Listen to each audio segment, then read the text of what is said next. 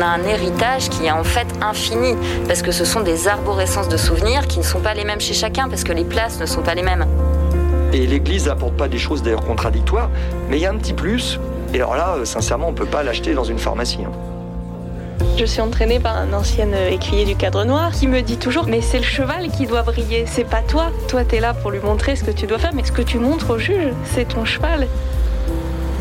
On a lancé le Human Genome Project, on a fait le séquençage du génome humain. Une fois qu'on l'a fait, on s'est aperçu qu'on comprenait rien. Et la question, c'est qu'est-ce que vous faites de votre existence? Vous pouvez rester euh, assis à rien faire devant un écran.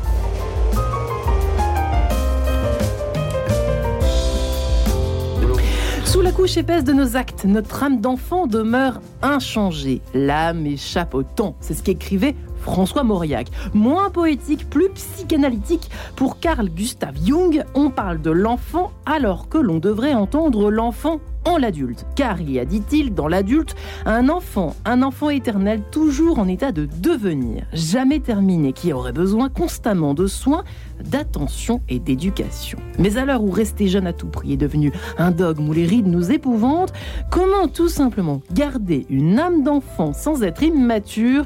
En cas de sens mariage, ça commence tout de suite. Nous n'avons pas 2 heures mais 52 minutes. J'ai la joie de recevoir mes deux invités, mes deux enfants du jour, qui sont Paul Clavier, si je peux dire. Ça commence bien. Quoi tout de suite vous, parlez, vous parlez même moins bien que ma fille qui a 9 mois, sait dire le clavier. Philosophe que vous êtes, professeur à l'université de Lorraine qui enseignait l'histoire de la métaphysique et la philosophie de la religion, qui avait écrit Dieu en sans question chez Talendieu et par ici la monnaie petite métaphysique du fric toujours à découvrir au Gilles Verviche est également avec nous. Bonjour Gilles, Bonjour. agrégé de philo que vous êtes dans ces... vous qui essayez de rendre la philosophie un petit peu, vous êtes le Laurent Dutch finalement de la philosophie. Ok. C'est comme ça que envie de vous appeler ce matin, vous qui avez écrit notamment. Comment échapper à l'ennui du dimanche après-midi chez Flammarion? Pour lutter contre le blues du dimanche soir, par exemple. Euh, vous êtes à l'affiche jusqu'au 30 juillet. Êtes-vous sûr d'avoir raison au théâtre? Donc, euh, au théâtre de, 10 heures, oui, c'est ça. L'adresse est à, oui, c'est ça, c'est à Pigalle, dans 18e. Euh, vous essayez, voilà, c'est pour ça que je dis que vous êtes le Laurent Dodge de la philosophie, puisque vous la rendez, vous tentez de la rendre la plus accessible, la plus même, la plus drôle, la plus poétique, la plus ludique, etc., etc. Bref, l'âme d'enfant, c'est une notion qui vous est peut-être familière, Gilles Verviche, avant tout un philosophe se pose des questions à peu près sur tout et n'importe quoi. Euh, il faut d'abord euh, rester un enfant pour bien philosopher finalement, non? Ah oui, ça c'est ça c'est très très vrai. Euh, bon d'abord j'aime beaucoup votre question là proposée ce matin, elle est assez originale. Et effectivement on remarque que les enfants sont plus philosophes que les adolescents par exemple. Voilà. D'ailleurs on s'est mis aujourd'hui à faire un peu plus de philosophie dès la primaire. Comment ça? Bah typiquement les enfants vont poser des grandes questions métaphysiques. Hein. Alors là je parle pas forcément en tant que philosophe mais en tant que père aussi, où je remarque que mes filles qui peuvent avoir 7, 8, 10 ans euh, vont poser des questions du genre euh, je me demande pourquoi je suis moi. Et en fait si mes parents c'était d'autres parents c'est eux que j'aimerais et pas vous euh. et puis voilà hein, si, si, si, si, Jésus c'est le fils de Dieu c'est Dieu c'est le fils de qui par exemple voilà. Alors que les adolescents alors que les adolescents on va être on va avoir déjà des couches un peu de ils n'ont plus de couches normalement. voilà non mais des couches. Tu sais. Des, croûtes comme disait Bergson au sens de, de fausses connaissances, enfin d'opinions, de, préjugés. Et quand on les attrape en terminale, puisque j'ai des élèves de terminale, il y a le côté euh, bon déjà il y a les hormones qui parlent pas mal. Hein, Ils ont autre chose à faire que de la philo. Et puis c'est un peu ouais c'est bon euh, voilà. Donc on, se pose moins de questions. Je trouve qu'effectivement l'étonnement propre à la philosophie est beaucoup plus euh, en phase avec l'esprit d'un enfant de 10 ans alors qu'après on commence à, à se lasser un peu de tout. devenir un peu con, en fait. L'étonnement philosophique est très enfantin. Euh, Paul Clavier, euh, l'âme d'enfant euh, que vous êtes, enfant que vous êtes. J'essaye, Vous essayez Ça vous aide pour philosopher?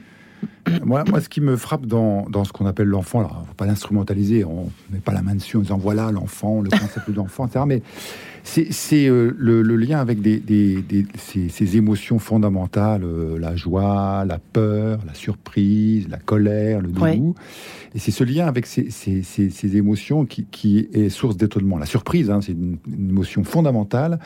Et voir un enfant être surpris euh, du fonctionnement euh, euh, d'un interrupteur électrique, de la radio, d'un machin comme ça. C'est un truc dont on dit, ben, on, on, devrait persévérer là-dedans. Mm.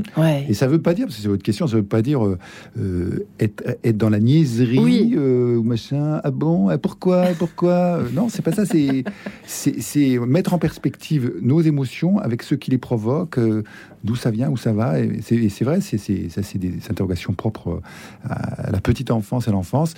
L'adolescence vient là-dessus, effectivement, un petit peu écrasé. Ouais, je connais, tout, etc. Même pas mal, même pas peur, etc. Il faut accueillir la peur. Il faut accueillir la joie. Ah ouais, j'ai déjà vu d'un homme, mais il faut accueillir la joie. C'est, sinon, on, s'ennuie, quoi. Et pas que le dimanche après-midi. Hein. Mm. Et, et, voilà, moi, c'est ça que je trouve. Pour moi, l'âme d'enfant, c'est l'âme qui accueille des émotions primaire, fondamentale. Mais évidemment, peut pas rester immature, parce que c'est la deuxième partie de votre question.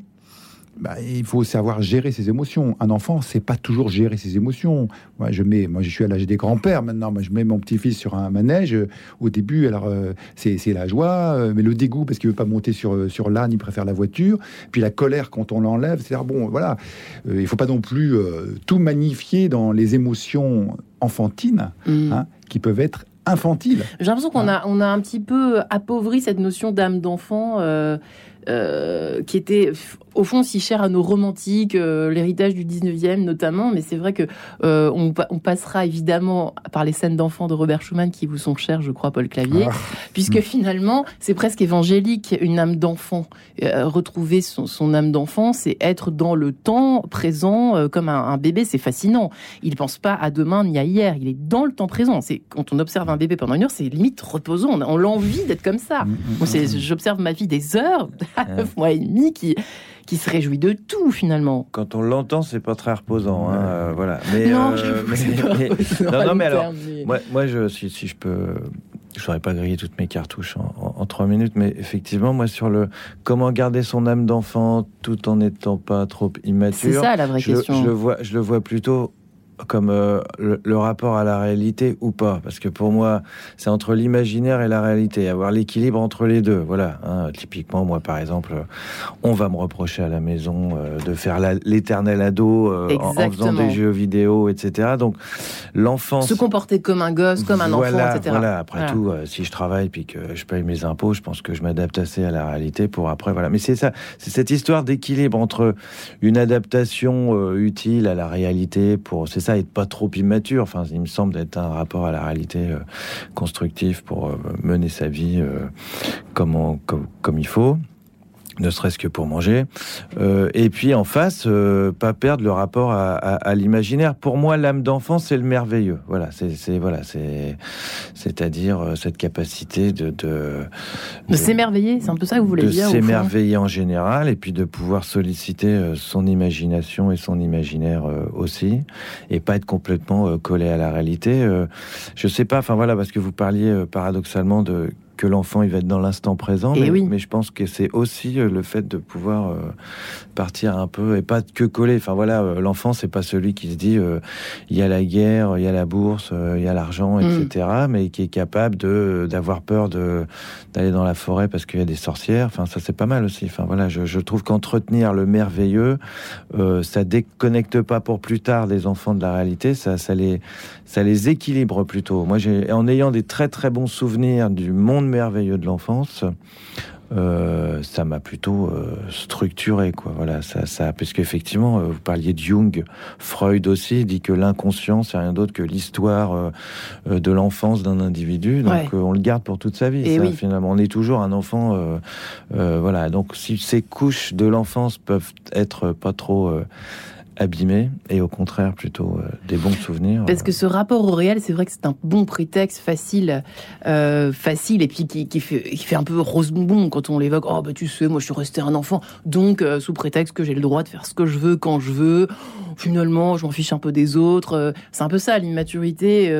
et puis ça peut être une confusion en fait avec l'âme d'enfant noble, la noblesse de l'âme d'enfant qu'il ne faut pas perdre au fond. Pour reprendre François Mauriac, mmh. Clavier. Dans, dans ce qu'on vient de dire là il y a une chose qui me paraît euh, centrale, c'est que l'âme d'enfant, c'est pas, on cherche pas à avoir une âme d'enfant pour avoir une âme d'enfant, quel que soit les, le, bonheur ou euh, l'oubli, l'inconscience euh, dans laquelle cet état nous met.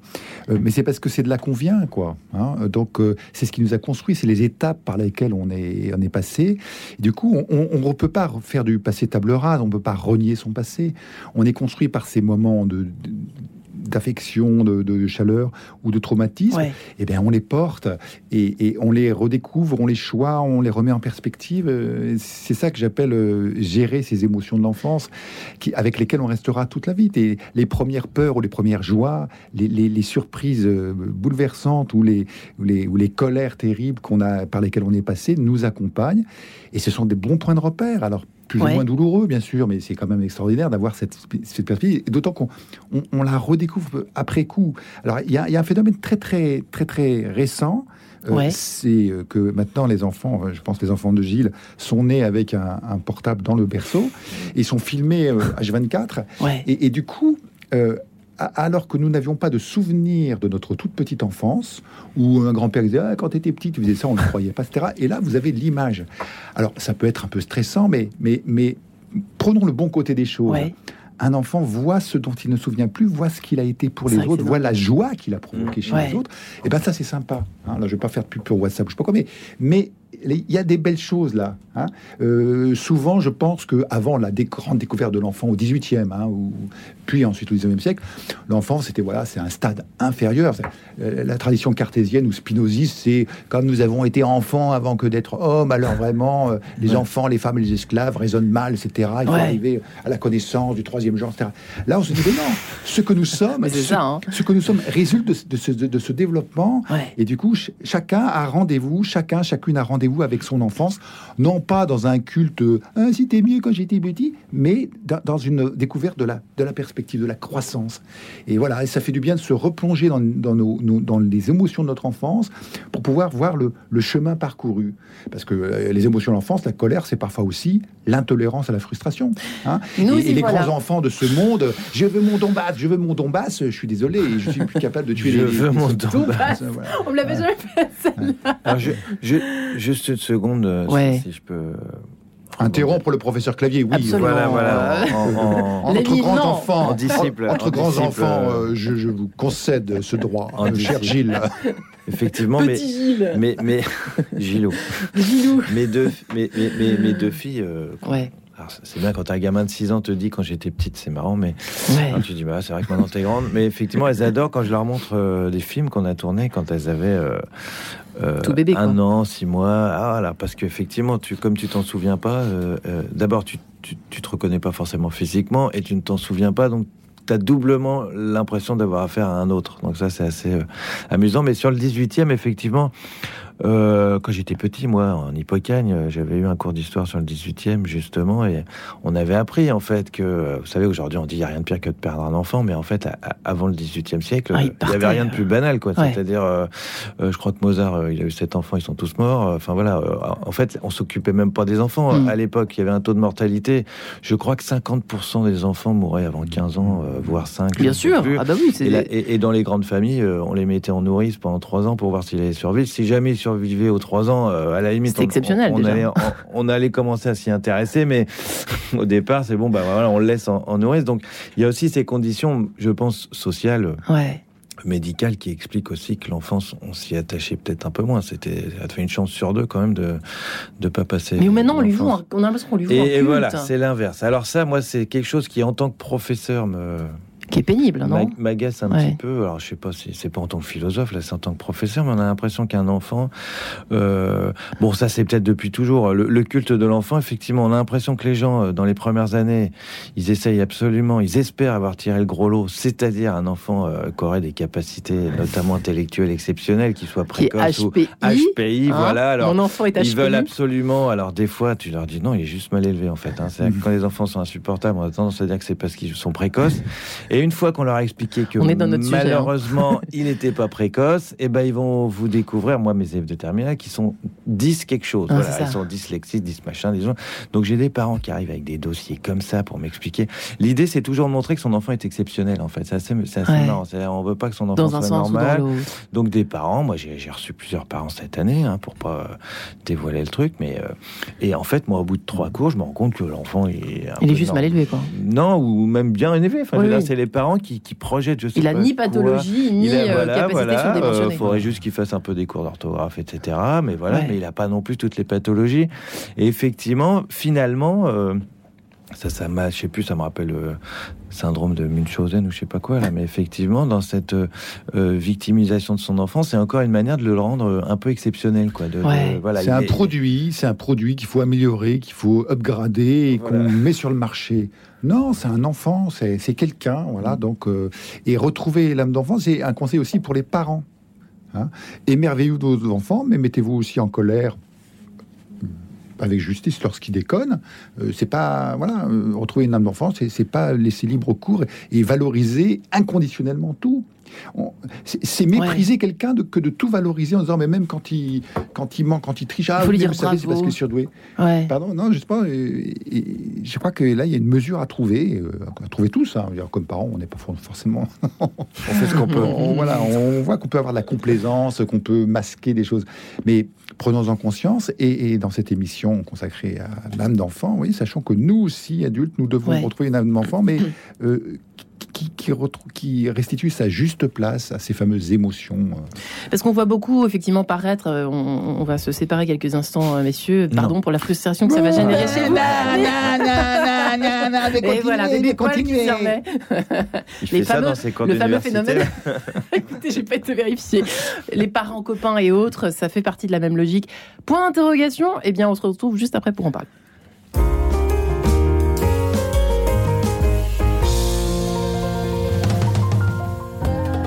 Bruno Courtois, directeur général de Radio Notre-Dame. Du 19 au 26 novembre, je vous emmène en Terre Sainte avec le recteur de Notre-Dame, Monseigneur Patrick Chauvet, et notre guide Gila Toledano. Une semaine à Bethléem, Nazareth, Capharnaüm, Tibériade et bien sûr Jérusalem. Avec Radio Notre-Dame, la Terre Sainte prend une autre dimension grâce à nos contacts sur place et notre connaissance du terrain. Une semaine à prix coûtant pour 1700 euros Renseignez-vous au 01 41 12 04 80. À bientôt. Chaque semaine, Radio Notre-Dame vous propose de vivre les offices en direct. La messe pour les malades, le jeudi à 14h30, célébrée depuis Notre-Dame des Victoires. Le dimanche, la messe grégorienne à 10h depuis Saint-Germain-l'Auxerrois. Les vêpres du dimanche à 16h depuis la basilique du Sacré-Cœur de Montmartre. Et la messe diocésaine à 18h30 donnée à Saint-Germain-l'Auxerrois. Grâce à Premium Viager, obtenez un complément de retraite. Vendez vos biens immobiliers en viager libre ou occupés tout en restant chez vous. La vente viagère est garantie et certifiée par votre notaire. Vos biens vendus seront exonérés d'IFI. Premium Viager, spécialiste du viager dans toute la France, est à votre disposition pour une estimation gratuite. Premium Viager, 80 rue de Suffren, Paris 15e, au 01 78 95 82 00. 01 78 95 82 00. Premium Viager, vous méritez le meilleur en quête de sens, Marie-Ange de Montesquieu. Comment garder une âme d'enfant sans être complètement immature Figurez-vous, ça fait un peu sujet de bac, mais on sent qu'il y a un truc qui colle pas. mais bon, nous nous posons cette question ce matin avec nos deux philosophes, Paul Clavier, euh, qui a écrit euh, notamment Dieu en 100 questions chez Talendier et par ici la monnaie petite métaphysique du fric, toujours au cerf. Euh, lui qui est professeur à l'université de Lorraine, qui enseigne l'histoire de la, métaphysique et la philosophie de la religion, et puis Gilles Verviche, agrégé de philosophie, soyons sérieux. comment échapper à l'ennui du dimanche après-midi chez Flammarion, qui êtes à l'affiche jusqu'au 30 juillet. Êtes-vous sûr d'avoir raison au théâtre de 10h euh, Voilà, comment vulgariser, garder une âme d'enfant en philosophant, mm. pourquoi pas, on peut le dire comme ça, dans le 18e euh, du côté de Pigalle. Voilà, comment garder une âme d'enfant sans être immature? Alors on a évoqué effectivement l'immaturité. Euh, euh, présente chez nos contemporains peut-être plus qu'avant à partir de l'adolescence. Et on dit que on reste ado maintenant jusqu'à 50 ans c'est vrai, mais c'est dans le phénomène, on en parlait à l'instant avec vous, euh, Gilles Verviche, les parents copains, euh, il faut rester jeune. C'est vrai que dans mon introduction, j'ai un petit peu mis le paquet là-dessus. Euh, est-ce qu'il y a un rapport avec entre cette espèce d'obsession de l'enfant, l'enfant qui doit être auquel on doit rendre un culte jusqu'à je sais pas quel âge d'ailleurs, en tout cas lorsque l'enfant paraît, etc. Et puis le côté, il faut presque paraître immature d'une certaine façon, en étant notamment copain avec ses enfants, s'habiller comme eux, etc., etc., etc. Paul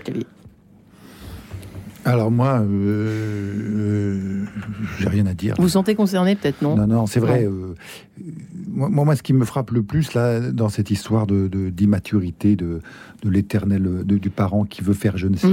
Ça m'arrive souvent. D'ailleurs, souvent reprendre par mon, ma chère épouse qui me dit ouais tu veux faire Jones etc bon. Euh, euh, derrière il y a quelque chose de plus de plus de plus grave j'allais dire. Mm. c'est euh, le, vouloir faire l'enfance et vouloir être tout puissant vouloir par ses caprices dominer le monde vouloir faire sa colère et alors c'est ça la, fameuse intolérance à la frustration et c'est un désir de toute puissance qui qu'on trouve chez des jeunes enfants mais qui heureusement par les circonstances est limité par bah, le fait qu'il se casse la figure, parce qu'il ne tient pas en vélo et les petites roulettes sont pas bien visées. Donc voilà, donc l'enfant euh, sait que sa, toute puissance le tente, mais euh, il y a des adultes qui sont là pour lui rappeler qu'il peut pas tout faire, qu'à un moment il faut rentrer, que la télé c'est pas jusqu'à 23 h etc. Quand on a 5 ans, etc. Bon, voilà. Et puis le, le, la difficulté, c'est quand nous, alors euh, prenons-nous, hein, c'est nous croyons être sortis de l'enfance et croyons que nous allons pouvoir maintenant exercer cette toute puissance à laquelle nous avons été obligé de renoncer. Et ça, c'est dramatique. Et alors ensuite, pour nous, pour se faire pardonner de, ce fantasme de toute puissance, eh bien, on l'octroie aussi aux enfants pour dire ouais, mais je suis avec, je suis comme eux, etc. Donc, je diagnostiquerai de façon totalement aventureuse euh, dans le copain copain avec les enfants une façon de vouloir justifier son propre désir de toute puissance, ses caprices, ses colères euh, ou ses, mm. cet égoïsme spontané qui fait que chaque animal est intéressé à sa propre conservation, c'est très bien, mais doit apprendre quand même à partager avec ses euh, jouer avec les autres. Hmm. Ouais, j'ai Verviche. Ouais. oui, oui, ça fait... non, non, mais ça, ça, ça, ça, amène assez loin. Alors, deux choses. Enfin, je vais. Concentrez-vous. Prenons, prenons euh, deux minutes. Euh, parce que moi, à l'inverse, pour moi, garder son âme d'enfant, pas le côté immature, mais plutôt ce qui m'apparaîtrait mais je vais vous dire que c'est pas évident comme quelque chose de positif. Justement, dans, dans, dans cette tentative des, des, des parents, me semble-t-il, d'instrumentaliser un peu leurs enfants euh, dans une sorte de compétition. Enfin, je veux dire, dès le bac à sable, euh, dès le parc. Moi, j'ai connu ça. On se demande lequel est l'enfant qui fait le caca, à quel il couche euh, le plus tôt, qui, voilà, le mien, il parle, ou voilà, on, on toujours cette.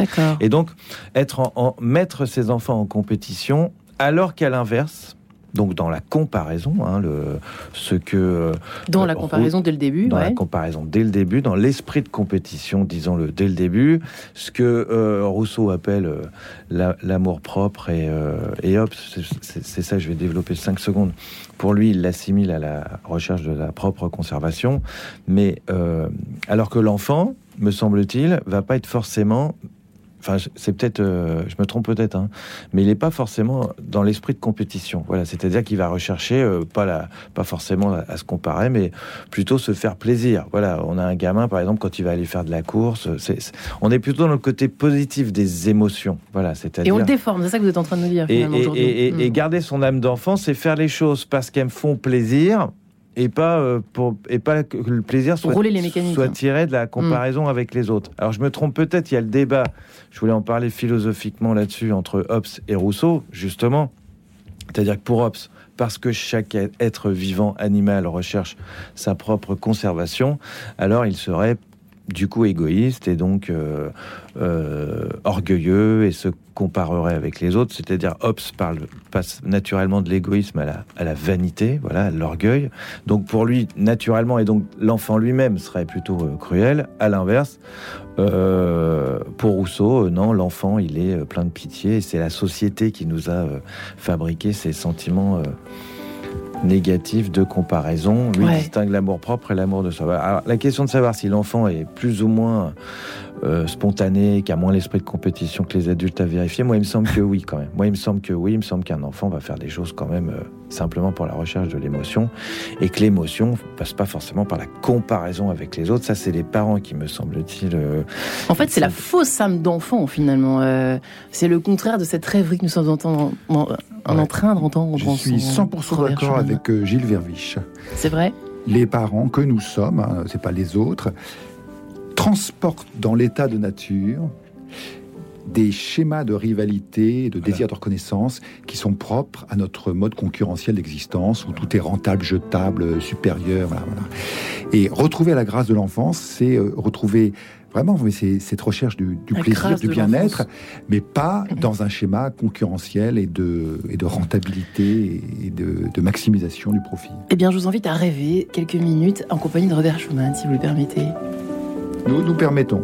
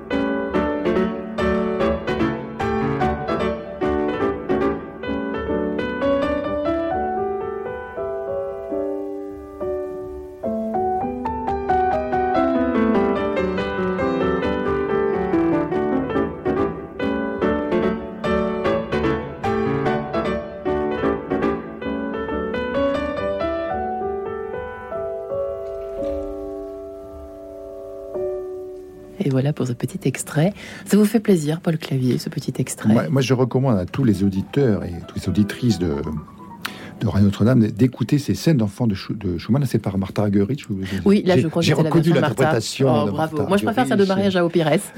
non, là, c'était mariage à Opires, d'ailleurs, voyez-vous. Ah bon, bah, c'est moi qui me suis trompé. Voilà, très bien. Bah, écoutez, moi Alors, donc, euh, donc euh, oui, oui, parce que c'est un, il y a des changements d'humeur, il y a des moments où le sérieux de l'enfant qui, se prend à son jeu, ou la peur. Il y a, un jeu de cache-cache où on sent la, peur venir là. C'est l'alphabet de, nos émotions. Moi, je reviens à la question des émotions. On est des êtres d'émotions, on se croit organisateur, machin. on gère, non, on gère rien du tout. On, on essaie de, peine d'équilibrer. De, voilà. Et, ça, c'est cet alphabet des émotions admirablement euh, exprimé, analysé par Schumann, qui, qui, était un, qui avait un rapport avec ses enfants extrêmement intense. Il s'occupait de jouer avec eux. Il a beaucoup appris d'eux. Et l'inventivité absolument démentielle de Schumann, qui l'a mené d'ailleurs aussi à la démence, hein, elle, est en partie puisée dans ce contact avec le monde dans l'enfance, où il a vraiment pris au sérieux ses émotions. Euh, primaire. Voilà. Donc, vive les scènes d'enfants de Schumann. Les scènes de la forêt sont aussi magnifiques. Enfin, il y a des choses fantastiques. Moi, je préfère les scènes d'enfants. Les scènes d'enfants, oui, c'est quelque chose. Gilles Vervige, vous voyez ce qu'il vous reste à faire. Vous connaissez les scènes d'enfants de Robert Schumann? Alors, je connais pas. Je connaissais pas. Euh, mais ça m'a fait penser à un autre. Euh, morceau classique, moi, que j'écoutais chez ma grand-mère, du coup, qui me rappelle l'enfance, parce que la mienne, c'est euh, les variations de Mozart sur À vous dirais-je, maman. Euh, qui est voilà, c'est pareil, c'est de la musique classique. Qui pour moi, il y a, parce qu'il y a le côté un peu comme ça. Euh, espiègle hein, de l'enfance euh, un, peu léger et ça me faisait penser quand même alors je ne sais pas si c'est le sujet, je crois que c'est le sujet quand même pas mal, mais que ce, cette immaturité se, situe pas seulement à l'échelle de, l'individu, mais aussi euh, peut-être à l'échelle de la collectivité. Parce qu'en en écoutant Schumann, ben, je vais vous expliquer, évidemment, en écoutant Schumann ou en pensant à Mozart, je me dis qu'il y a un morceau en ce moment qui est, vous savez ou pas, numéro un des, des hits mondiaux. C'est donc un, morceau qui date de, de 1986 de Kate Bush qui s'appelle Running Upon the Hill. Pourquoi? Ben, Moi que, écouté quand j'étais... Euh, parce qu'il y a une série en ce moment euh, qui passe sur Netflix. Stranger Things, qui se passe justement en 86. Il se trouve que les personnages ont, mon âge à l'époque, 13 euh, ans à peu près. effectivement, il y a aussi dans ce rapport à l'enfance. alors, est-ce que c'est j'ai l'impression que c'est une tendance de l'époque à la nostalgie. Voilà, c'est-à-dire euh, c'était mieux avant et que euh, ça empêche un petit peu d'avancer. Voilà, quand je dis que hmm. euh, l'immaturité qui est pas qu'à l'échelle de l'individu, mais aussi de la société, et, et là pour le coup, l'immaturité, je, je, parlais de l'adaptation à la réalité, ça me paraît être un symptôme d'une époque qui va pas très bien non plus, qui se tourne quand même toujours vers son passé, parce qu'effectivement qu'à l'époque, à l'échelle d'un individu, Rester un peu bloqué dans son enfance, c'est la nostalgie, la tristesse du passé euh, qui a disparu. Euh, le temps est assassin et emporte avec lui le rire des enfants. C'est une belle phrase, hein, une belle phrase de Renault. Et à l'échelle de la société, j'ai l'impression qu'on le vit pas mal. Voilà, avec euh, toutes les tournées Star 80 et puis les séries années 80. Et là, en ce moment, quand même, euh, c'est Kate Bush qui est en tête des ventes. Euh, il y a le film Top Gun qui est en tête des box-office. Tout date des années, 86.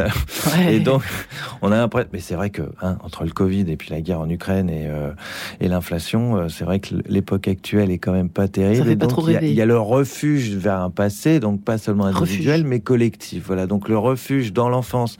Pour moi, c'est ça l'immaturité. C'est quand euh, l'enfance est peut-être pas euh, sert pas non plus à, à, faire grandir euh, l'adulte. Hein. Il y a une très belle phrase dans Interstellar. Et il dit à partir du moment où on devient parent, notre boulot c'est de fabriquer des souvenirs à nos enfants. Voilà, et, des beaux souvenirs. C'est pas mal pour pour qu'ils soient c'est comme ce sont des adultes en puissance pour qu'ils soient adultes en acte. Et là, mm la nostalgie, l'immaturité, c'est plutôt l'incapacité finalement à s'adapter au réel en particulier. Rester bloqué sur une espèce d'enfance bénie, une vision bénie du passé des années 80 où on festoyait. Paul Clavier, vous en pensez quoi de ça Moi, je pense qu'effectivement, on a toujours le choix à tout moment entre la régression du c'était mieux avant la régression et la mise en perspective, parce qu'on peut pas non plus dire bah, avant, euh, ignorons. Euh, hein, bon. Non, non, et c'est vrai. Alors, je pense qu'il faut pas être non plus trop. Euh, euh, parfois, on a besoin de ce refuge. Bon, mm. le problème, c'est quand ça devient euh, systématique et quand ça devient un culte et qu'on est dans le culte des années 80, qui quand on regarde bien, il faut demander peut-être aux historiens, etc., ne euh, sont pas forcément non plus des, années superficiellement. On avait l'impression d'être bien, on écoutait euh, Femmes des années 80 de Sardou. Bah, c'est parce qu'on était. Enfin, bon. Quand on dit mon temps, de mon temps, c'était. de mon temps, bah, c'était mon temps déjà. Euh, quand j'étais jeune, bah, j'étais jeune. Les jeunes de maintenant, c'est plus moi, c'est surtout ça le problème. effectivement, sur la régression, vous savez que il m'est arrivé de regarder avec mes gamines, justement, une émission de cuisine sur la 6, la Top Chef, et il y a le terme régressif qui est, qui est positif, en fait. Ah, c'est régressif. Voilà. Alors, un sourire jusqu'aux oreilles. Marrant. Alors voilà, c'est-à-dire les, les, les, qualités aujourd'hui des choses, c'est d'être régressif, addictif aussi. Quand on vous vend un jeu vidéo, on va dire le jeu le plus ah addictif de l'année. Hein. Et là, c'est ah c'est bon parce que c'est régressif. Ah, ça c'est. C'est juste. Là, on est dans notre sujet. Et, et, voilà, donc euh, les choses sont ah c'est voilà et, et et les meilleurs plats dans leur émission, c'est toujours ceux qui ramènent à l'enfance. Euh, voilà. C'est juste. Hein. Un régressif est une qualité. Euh. Régressif est une qualité. C'est assez bizarre. C'est assez bizarre. Moi, ça m'intrigue. C'est pour ça que j'ai proposé ce sujet ce matin parce que un, matin, je me suis réveillée. Je me suis dit, mais finalement, cette histoire de d'enfance. Je pense que c'est l'époque, effectivement. Ouais. Je pense qu'il y a quelque chose de Paul Clavier, c'est vrai. Ouais, mais euh, régression et addiction sont les deux mamelles de l'immaturité. Oh, magnifique. Vous l'aviez préparé celle-là ou pas celui Mais c'est ça, finalement, vous avez résumé la réponse à l'émission. Voilà, on peut, on peut partir Allez, bon, bah, on a 20 minutes à tuer là. Euh. Vous avez gagné un pain au chocolat. Non, mais euh, si, si, pardon, enfin, sauf que si euh, Paul Clavier voulait rajouter, mais effectivement, en, en, en lisant la question qu'on nous proposait ce matin, je me, je me disais, garder son âme d'enfant, c'est quoi? Voilà, alors on a, on a parlé des émotions. C'est quoi un enfant? C'est quoi l'enfance? Alors l'émotion, moi j'ai dit le côté un peu euh, gratuit du, de la recherche du plaisir. Notre âme d'enfant demeure inchangée, François ouais. Alors ça, je sais pas, mais, euh, mais si, si, on pense à nouveau à, Oui. Rous- à Rousseau, qui donc euh, 18e pré-romantique euh, a commencé Ouais. euh, à s'intéresser aux enfants. Euh, Il y a, y a l'innocence peut-être, l'insouciance, voilà. Euh, l'innocence, c'est-à-dire euh, à la fois, euh, donc c'est pas forcément très bien. Enfin voilà. Mais non, parce qu'on est vraiment innocent pas- quand on est enfant, de- on l'est plus voilà, adulte. hein. être innocent. fausse et c'est- et innocence. c'est pas parce qu'on est quelqu'un de bien, hein, parce que euh, les enfants sont pas toujours euh, pour avoir des En plus, pour voilà. avoir des enfants, euh, faut pas.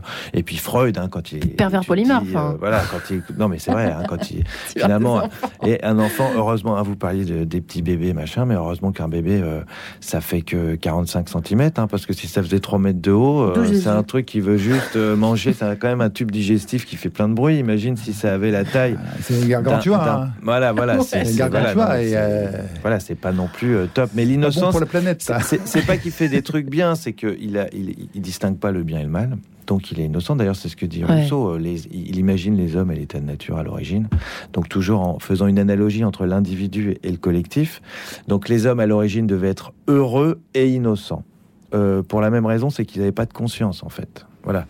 Ouais. Un peu euh, Adam et Ève avant d'être chassés du paradis, euh, au moment où ils se mettent euh, la feuille de vigne, enfin dans l'imaginaire collectif, c'est le passage de l'innocence et donc de la, À la conscience, conscience. à la conscience. L'art de la connaissance d'ailleurs. Voilà, l'art Ouais. de la connaissance. Voilà. Alors on peut toujours se demander est-ce que ça aurait été mieux de rester dans ce euh, ce ouin ouin, enfin ce, ce, Ce c'est- c'est- cette inconscience. euh, oui, il y a des ministres là, il y a un ministre maintenant qui, qui dénonce les scrognonieux. Je sais pas si vous avez vu passer ça. C'est ces nouveaux ennemis, c'est les, c'est les. Alors on sait pas ce que ça veut dire, mais mais il dit oh tous ces scrognonieux. Bon alors faudrait traduire. Voilà, là c'est- on est dans la régression.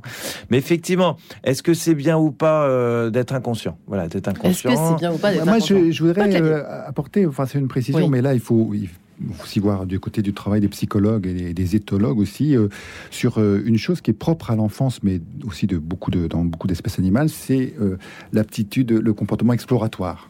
Hein. Ouais. Ça, c'est aussi ça l'âme d'enfant. C'est, Ouais. euh, alors les au ça l'aptitude à la néoténie, c'est, ou l'aptitude à la juvénilité, mais c'est-à-dire le fait d'explorer toujours. Mm. Et euh, on se casse la figure, mais on se relève, on essaye autre chose. Ça, c'est une chose très précieuse. Et alors, quant à la question de savoir que, dans quelle mesure le- le- la conscience d'un jeune enfant est éclairée ou pas euh, moralement, il y a des choses assez surprenantes. Vous savez que des jeunes enfants entre 18 et 24 mois sont parfaitement capables de faire la distinction entre un acte de malveillance et une maladresse. Et lorsqu'on les expose à des scènes comme ça, ils, ont compassion pour quelqu'un qui se casse la figure, mais, mais, euh, mais quelqu'un qui pousse quelqu'un d'autre, euh, pour eux, Hmm. c'est pas bien. Mais comme nous, adultes, nous réprimons également le bol de, le bol de chocolat renversé par maladresse ou renversé par caprice, Mm. eh bien, nous brouillons cette distinction entre maladresse et malveillance et nous transformons nos enfants en juges et bourreaux impitoyables dans les cours de récréation. Et euh, après, euh, on s'étonne que sur les réseaux sociaux, il y ait de la violence, mais regardons ce que nous avons transmis. Ouais. Hein. Est-ce que nous avons, est-ce que nous sommes vigilants hein, sur la, distinction entre, entre la malveillance, Ouais. l'expression alors d'une émotion mal maîtrisée, hein, et, et un désir d'écraser l'autre et de le, de- de- de le mettre à sa botte, Ouais. et puis ce qui est de l'ordre de la maladresse, voilà, hein, qui est une exploration. euh, Donc vous êtes plutôt Rousseau là en fait, c'est-à-dire Ouais, qu'il y aurait plutôt de la pitié, de la compassion naturelle Exactement. et que c'est la Tout à fait. société Ouais, tout à euh, fait. et ce Mais qu'on enseigne il faut, qui... faut qu'on arrête de dire du mal de Rousseau, et notamment dans les milieux catholiques, où on dit Ah, Rousseau, il avait mis ses enfants à l'assistance, Ah, etc. ouais. Bon, d'accord. voilà. Il a cherché l'aîné. Il a cherché l'aîné parce qu'il avait un signe de, de naissance. Euh, moi, j'habite, j'habite un scoop. J'habite à Montmorency, donc là où Rousseau habite 5 ans et là où il a laissé ses enfants. Et donc, c'est, par euh, effectivement, on apprend que c'est quand même par euh, charité, hein, puisqu'on est hein, euh, chrétienne, je sais pas, mais charité, qu'il les a abandonnés puisqu'il vivait donc avec sa femme qui était sa servante. Ils n'avaient pas de sous et c'était parce qu'il pensait qu'il n'avait pas les moyens déjà de les élever. Et il a, il a, il a cherché. J'a- J'avais appris en visitant le musée Rousseau à Montmorency que je vous encourage d'aller Ah, c'est voir. intéressant ça. C'est là qu'il a écrit le contrat social. hein. Il a habité 5 ans. Bah, du coup, à Montmorency, tout est Rousseau. hein. Euh, le lycée Jean-Jacques Rousseau, euh, la résidence Jean-Jacques Rousseau. Il y a la statue de Rousseau. Voilà. Les, les croissants. Et euh, les- voilà, du- et, et- et il a cherché l'aîné. Et apparemment, il a, il a cherché l'aîné parce qu'il avait un signe de reconnaissance. Il a jamais réussi à le retrouver. Ouais. Mais voilà. En tout cas, pas- comme quoi, il a des choses à nous apprendre, ce fameux Rousseau, Voilà, euh, même en tant que. Écoutez Schumann et lisez, Et lisez Rousseau. Ah ouais, Rousseau. non, non, mais- Euh, je signale d'ailleurs que Rousseau, c'est la doctrine sociale de l'Église. hein. Absolument. Alors, au sens. La, euh, destination, la destination universelle des biens. Ouais. Les fruits sont à tous, la terre n'est à personne. C'est un peu comme Marx finalement. On pourrait, si on appliquait à la Moins lettre. la lutte des classes. Alors c'est vrai. Moins la haine, moins le désir de détruire celui qui possède. C'est. Ah, comme une différence là. hein. Sage Et- comme et des Rousseau sauvages. est dans le préventif, le premier qui dit ceci est à moi, etc. Voilà. mais du coup, il critique aussi l'instinct de propriété, qui n'est pas un instinct. On du est coup, en train euh, de totalement dériver, mais ça Non, fait non, rien. Mais C'est non, comme non, ça qu'on parce que vous aime. c'est ça qui est intéressant dans l'enfance, c'est que nous plaquons souvent sous l'enfant, sur l'enfant, un désir de propriété unilatérale. Je ne veux pas prêter mes jouets, c'est à moi, c'est à moi. Et c'est vrai qu'il existe, mais il est équilibré par cette. Regardez, les- il y a des gestes de compassion extraordinaires. Enfin, moi, je- quand j'ai vu mon, mon- mon- mon petit-fils aîné accueillir à la maison le petit, le deuxième qui arrive, et premier réflexe, je lui donne mon camion de pompier. Mais c'est extraordinaire. Dire, Voilà l'idéal d'humanité que nous devrions poursuivre. Il y a un, un étranger qui arrive, va me prendre ma place. Eh ben, mon camion de pompier, c'est pour lui. Bravo, vo- voilà, voilà la politique que nous devons. voilà l'accueil inconditionnel de l'étranger qui vient me prendre ma place. Eh bien voilà, on va s'arranger. Sages comme des sauvages, les jeunes des villes, tout un programme. À tout de suite. Radio Notre-Dame.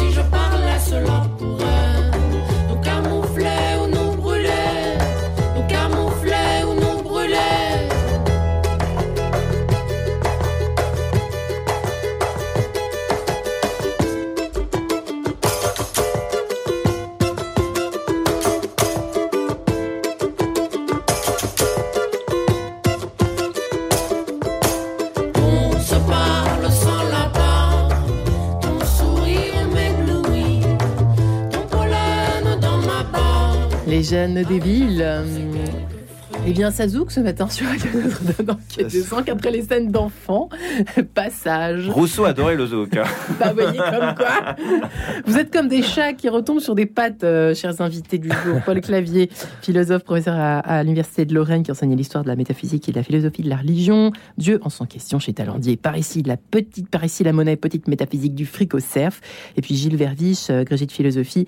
Euh, comment échapper à l'ennui du dimanche après-midi? Chez Flammarion, un régal, à l'affiche également jusqu'au 30 juillet. Êtes-vous sûr d'avoir raison? Euh, Avec un point d'interrogation évidemment au théâtre de 10h dans le 18e. Euh, vous abordez la philosophie vous tentez de le faire sous un angle drôle et ludique. Dites tenter parce que je vous ai pas vu. Donc moi, je ne parle pas de ce que je venez, n'ai pas vu. venez, Mais venez, du coup, je- en juillet, je pars en, en tournée. Alors, il se trouve qu'en Oui. plus, à la rentrée, va sortir, toujours chez Flammarion, l'adaptation en livre de Du ce spectacle. spectacle. Voilà.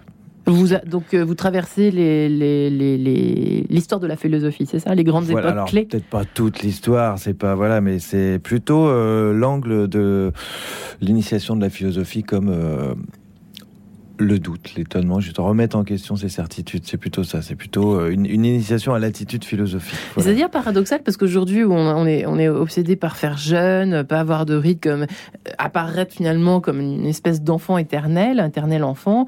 Euh, on pense euh, aux grands schtroumpfs des Gafa et compagnie qui prennent euh, des gélules pour jamais mourir, pour rester jeune éternellement, pour pas avoir de ride, etc., etc., pour jamais être malade. Euh, et au fond, ce questionnement, ce doute dont font preuve les enfants, nous, c'est comme si, qu'une fois adultes, on ne se remettait plus en question, il fallait plus se poser de questions, il fallait vivre, croquer la vie. Mais en fait, ça aussi, c'est une contre. C'est une euh, mauvaise, c'est une idée complètement. euh, c'est pas du tout l'enfance, ça. Ça, c'est l'enfant peut se poser des questions tout le temps, finalement. Oui, moi, je pense que le- l'enfant est dans un état d'exploration perpétuelle. C'est ce que vous disiez. Il n'a oui. pas beaucoup de, de certitude. Il, il a des réactions parfois fermes et entières, mais il ne faut pas confondre, euh, j'allais dire, l'intégrité d'un comportement avec euh, un dogmatisme figé. Au contraire, Ouais. oui, un enfant passe d'une émotion à l'autre sans arrêt, et, et une émotion interroge l'autre. Il, il- il s'amuse de ce qui lui faisait peur. euh, Il joue à se faire peur. euh, Ouais. Voilà. Bon, et, et du coup, il n'est pas dans la posture je suis éternellement jeune. D'ailleurs, demander à un enfant, un enfant ne se croit pas éternellement jeune. Il, il trouve que le temps Au passe contraire. tellement vite. Ouais. Et voilà, donc il n'est pas du tout dans la, il n'est pas dans la rétention de l'instant. Il est dans l'instant, mais il n'est pas en train de dire je reste jeune. Ouais. D'ailleurs, il n'a qu'une envie, c'est de grandir. Oui, une sorte de rétention. C'est vraiment ça. Il n'a qu'une envie, c'est de grandir, d'être grand. Quand je serai grand, je pourrais faire ça. Pourquoi est-ce qu'on n'aime plus vieillir au fond? Pourquoi est-ce qu'on n'accepte plus ça Ah, aujourd'hui? Je pense que Gilles va nous dire ce qu'il en pense. Moi, je pense que c'est la peur de la dépendance. De toute façon, on n'a pas le choix. Un jour ou l'autre, on dépend complètement. On doit tout rendre. Donc, on ne peut rien garder.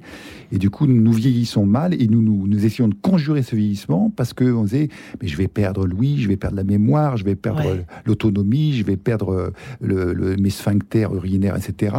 Bon, et alors, du coup, on veut pas. On dit stop. Ah, Il faut plutôt consentir, quoi, cette dépendance. Et comme ça, on en s'en débarrasser plus tôt. Ouais, D'accord, merci Au lieu de, de beaucoup. s'accrocher. Et l'enfant s'accroche pas. Et c'est il ça s'agrippe à son jouet de temps en temps, mais, mais il le lâche pour quelque chose d'autre. C'est ça- C'est c'est ça ce qu'on Des doit fois, d'ailleurs, euh, voilà. Il y a un contresens au fond autour de ça. Alors, trois choses. Oui, d'abord, des fois, ça peut être pénible pour un parent, ce côté euh, instant présent perpétuel. C'est-à-dire que tu vas euh, offrir à ta gamine euh, euh, trois tours de manège, euh, dix visites de, de musées, Ouais. euh, tour du monde et machin, et puis arriver le soir, pas regarder la télé, c'est-à-dire euh, le passé, c'est le passé. Voilà. C'est-à-dire, c'est jamais, ah, c'est jamais, je suis plein de tout ce que j'ai vu, machin. Maintenant, euh, bah c'est, euh, hein, et, et maintenant on mange quoi? Est-ce qu'on peut manger des pâtes? Enfin voilà. il- Bon bref. Deuxièmement, effectivement, il me semble que l'enfance, si on est toujours dans l'étonnement d'abord et donc dans le, doute peut-être c'est que c'est aussi l'époque des premières fois quoi. Donc euh, forcément euh, tout, tout étonne. C'est, c'est puisque tu vis tout pour la première fois. Alors que euh, quand on est adulte on accumule des couches d'expérience. Ouais. en observe c'est quoi l'expérience c'est le fait d'avoir euh, euh, vu des choses se répéter et d'en déduire donc c'est la loi. Et donc d'en, tirer des connaissances qui sont pas forcément très vraies. Descartes le dit effectivement parce que nous avons été enfants avant que d'être hommes. Bachelard, philosophe des sciences, nous dit l'opinion pense mal. L'opinion, c'est toutes ces connaissances que nous avons acquises au contact de la réalité des sens. Par exemple, que le soleil se lève, ce qui est complètement faux, hein, voilà, puisque la Terre, enfin bref, tout- toutes ces connaissances qui correspondent pas en fait à la réalité. Les Et en fait. Mm. plus on, on grandit, plus on a de l'expérience, plus on accumule des connaissances qui s'avèrent assez fausses, et, ça- et ça fait autant de couches. Et Bachelard le dit. Quand on doit enseigner une vérité à quelqu'un, on doit pas seulement lui euh, euh, donner un nouveau savoir, on doit détruire ses anciennes croyances et ses anciennes euh, Mm. euh, opinions. Ça, on a du mal. alors que quand on est enfant et qu'on en a moins, euh, voilà. Après. Donc, euh, donc effectivement, donc plus on grandit, moins on a bien appris. Enfin, c'est aussi, on parlait tout à l'heure de la connaissance du troisième genre, c'est Spinoza, mais c'est ce qu'il appelle lui la connaissance du premier genre, c'est-à-dire la connaissance par expérience commune, qui est souvent euh, pour lui euh, fausse en fait. Hein. Voilà, c'est- toujours des choses fausses. Après, sur la question de savoir, est-ce que pourquoi nous avons peur de vieillir, vieillir. ou envie de rester jeune Bon, déjà, il y a le présupposé que nous, plus que les autres, c'est pas sûr, hein, puisque euh, Descartes euh, déjà euh, espérait, on le voit dans le discours de la méthode, rester jeune. Enfin, la quête de l'immortalité, ça date de la de la nuit des temps. Hein, euh, quand je parle de la nuit des temps, euh, faut jamais commencer une disserte de philo par depuis toujours. L'homme se demande si, mais ça n'empêche que chez les Égyptiens déjà, effectivement, on le sait, on recherchait quand même euh, l'immortalité, en particulier du corps. Hein, euh, voilà. Mais donc voilà, Descartes espérait, grâce à la médecine, il paraît qu'il pensait qu'on pouvait vivre 500 ans peut-être. voilà. Après, il a fini par y renoncer, mais voilà. Donc c'était déjà quelque chose qui est. Donc ça, ça a toujours été Mm. un rêve de voilà je veux dire je pense que bah, on regarde le premier roman de l'humanité dont on a des traces. Donc euh, euh, Gilgamesh euh, c'est déjà une histoire d'immortalité. Enfin voilà je pense que ça c'est une quête. Après effectivement peut-être que l'époque est plus de même que Russell nous dit que sur l'ennui nous avons plus peur de l'ennui. Alors qu'on on, a plus plus d'occasions de s'occuper on a plus peur de, on s'ennuie pas plus on a plus peur de l'ennui.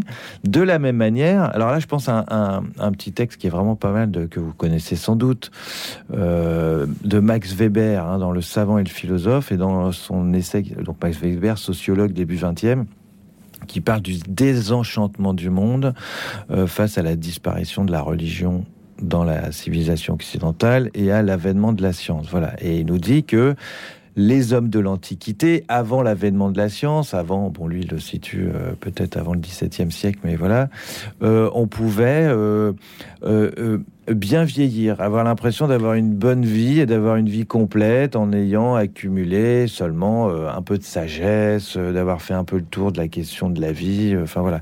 Et avec l'émergence de la science et de toutes ces connaissances et de toutes ces techniques à accumuler et qui n'en ont jamais On a vendu fini, notre âme au diable du coup à ce moment-là. voilà, ça- euh, il devient difficile, voire impossible pour un être humain de finir sa vie en se disant j'ai bien vécu. Voilà, Hmm. puisqu'on a toujours l'impression qu'on va rater quelque chose. Et là, ça serait lié à l'époque, effectivement. euh, Nous sommes dans Enquête de sang sur Radio Notre-Dame. Paul Clavier, c'est le moment de le dégainer, le Jésus, là.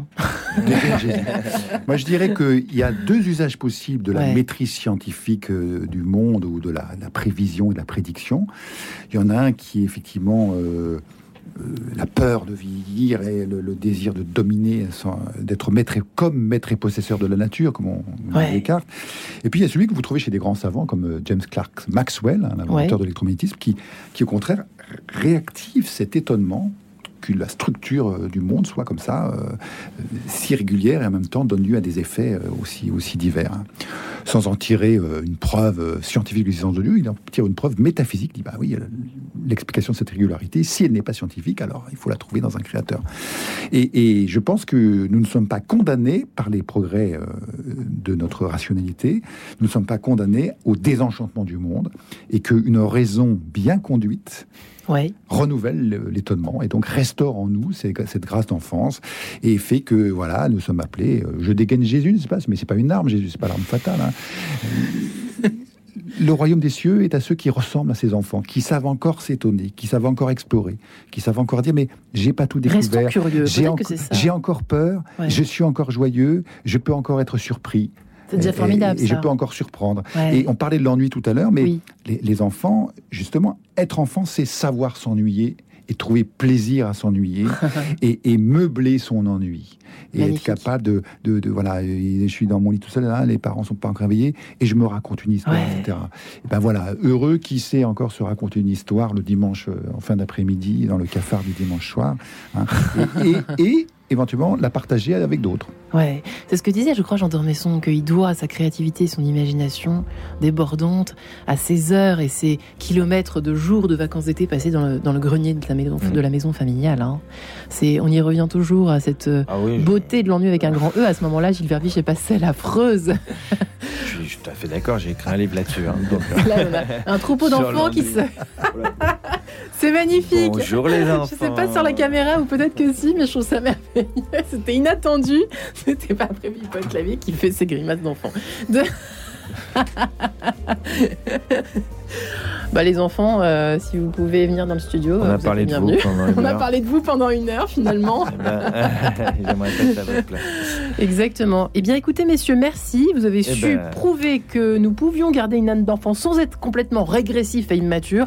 Bravo, Gilles Verviche, Voilà. toujours. euh, Amusez-vous, allez, allez, allez rire. Allez écouter Gilles découvrir. Verviche le 9, le 23, le 30 juillet à 19h45 au théâtre de 10h et le mercredi 13 juillet en soirée à 20h. Voilà. Direction artistique Pascal Légitimus, ça fait êtes- vendre. Voilà. Vous voulez me remplacer, mon Joker, l'année prochaine, Paul Clavier, en quête de sens, de 9 à 10 J'en serais bien incapable. Bien sûr que non Merci à vous deux, Merci. Paul Clavier, Gilles Verviche. Retrouvez le podcast de cette émission sur le www.radionotre-dame.com.